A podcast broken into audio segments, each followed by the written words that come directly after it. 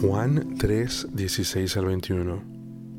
Porque de tal manera amó Dios al mundo que dio a su Hijo unigénito, para que todo aquel que cree en Él no se pierda, sino que tenga vida eterna. Porque Dios no envió a su Hijo al mundo para juzgar al mundo, sino para que el mundo sea salvo por Él. El que cree en Él no es condenado, pero el que no cree ya ha sido condenado porque no ha creído en el nombre del unigénito Hijo de Dios. Y este es el juicio, que la luz vino al mundo y los hombres amaron más las tinieblas que la luz, pues sus acciones eran malas. Porque todo el que hace lo malo odia la luz y no viene a la luz para que sus acciones no sean expuestas.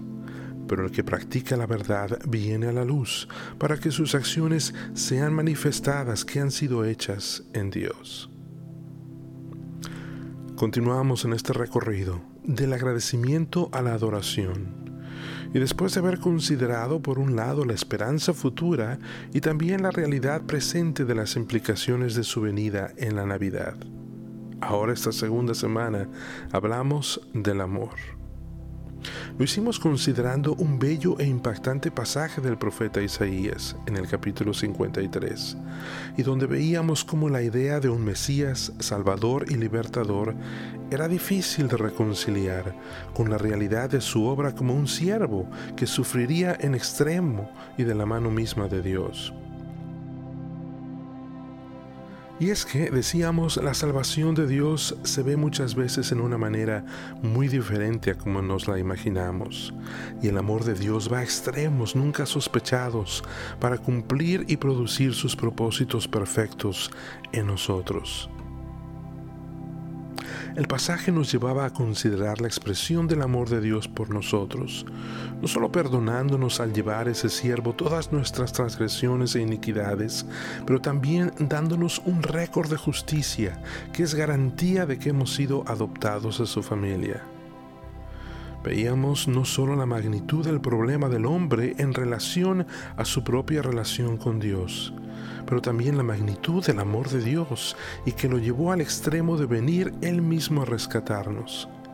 En la encarnación, nuestro Salvador estuvo dispuesto a aguantar lo inimaginable por amor.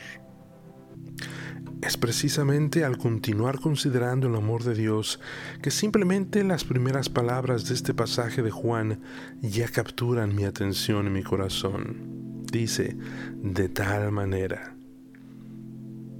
De tal manera amó Dios al mundo es una invitación creativa y literaria a dejar llevar nuestra mente e imaginación y hasta que la consideración de esta verdad nos lleve a nuevos y bellos paisajes de su gloriosa redención, nuevas alturas y profundidades de su palabra.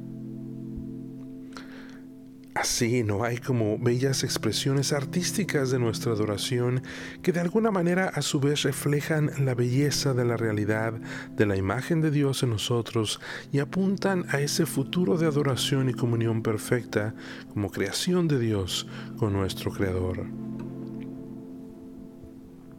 De ahí al compartir contigo hoy este antiguo himno, que es a la vez un poema y que fue escrito por Frederick Lehman, un comerciante del estado de California que sufrió un revés en sus tratos comerciales y al punto que le llevó a tener que hacer trabajo manual pesado empacando naranjas y limones en cajas de madera. Se dice, sin embargo, que en medio de esta realidad y aún en esta condición, al meditar en el amor de Dios, después de escuchar un sermón el día anterior, le llevó a escribir en su mente y aún mientras trabajaba dos estrofas de este himno. Dice, Oh amor de Dios, su inmensidad, el hombre no podrá contar, ni comprender la gran verdad que Dios al hombre pudo amar. Oh amor de Dios, brotando está, inmensurable, eternal, por las edades durará inagotable raudal. La siguiente estrofa dice, y cuando el tiempo pasará con cada trama y plan carnal, y cada reino caerá con cada trono mundanal, el gran amor del Redentor por siempre durará, la gran canción de salvación su pueblo entonará. Se dice entonces que al considerar escribir una tercera estrofa y tener dificultad para hacerlo, recordó de una nota que había visto y que se había encontrado en una prisión hace unos 200 años. El preso, quien quiera que haya sido, la había puesto en una pared como para recordarse a sí mismo del amor de Dios en medio de su predicamento. La letra de esta estrofa era un poema original en hebreo y que había sido escrito como mil años antes. Decía, si fuera tinta todo el mar, y todo el cielo un gran papel, y todo hombre un escritor, y cada hoja un pincel. Para escribir de su existir no bastarían jamás. Él me salvó y me lavó, me da el cielo además. Oh amor de Dios, inmensurable, eternal, por las edades durará inagotable raudal. Esta semana comenzamos considerando el capítulo 53 de Isaías, pero es en el siguiente capítulo, el 54, que dice, Porque los montes serán quitados y las colinas temblarán, pero mi misericordia no se apartará de ti. En la versión de la nueva traducción viviente dice, Mi fiel amor por ti permanecerá. Y luego dice, y el pacto de mi paz no será quebrantado, dice el Señor, que tiene compasión de ti. Este fiel amor de Dios es el que contrasta Juan el apóstol con el amor del hombre por las tinieblas. Sin embargo, es esa confianza en este fiel amor de Dios y su pacto de gracia y misericordia con nosotros, que nos dan la gracia para enfrentar todavía nuestra lucha con las tinieblas y cosas que atan nuestro corazón. Además, es el único lugar donde podemos libremente y transparentemente lidiar con esta realidad de lucha con el pecado en nuestra vida y hasta que lleguemos a su presencia. Por eso Judas en su epístola simplemente dice, consérvense en el amor de Dios. Y Pablo, en su carta a los Efesios, ora por ellos, diciéndoles que arraigados y cimentados en amor, ustedes sean capaces de comprender con todos los santos cuál es la anchura, la longitud, la altura y la profundidad, y de conocer el amor de Cristo que sobrepasa el conocimiento, para que sean llenos hasta la medida de toda la plenitud de Dios. Y agrega, y aquel que es poderoso para hacer todo mucho más abundantemente de lo que pedimos o entendemos, según el poder que obra en nosotros. A Él sea la gloria en la Iglesia y en Cristo Jesús por todas las generaciones, por los siglos de los siglos. Amén.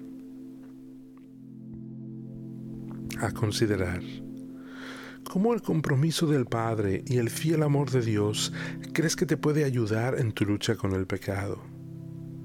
¿Cómo crees que la falta de progreso o incapacidad de vencer el pecado en tu vida puede estar apuntando a una falta de fe en el amor de Dios por ti y su expresión en la persona y obra de Cristo en tu lugar y en tu favor?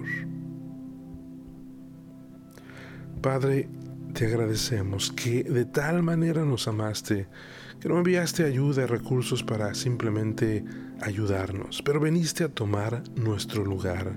Gracias porque la Navidad nos recuerda la realidad de las tinieblas en este mundo y todavía en nuestro corazón pero también la realidad de que tu fiel amor nos ayuda a sacar todo a la luz y nos da la confianza, amor y optimismo para enfrentar las tinieblas con gozo cada día. Amén.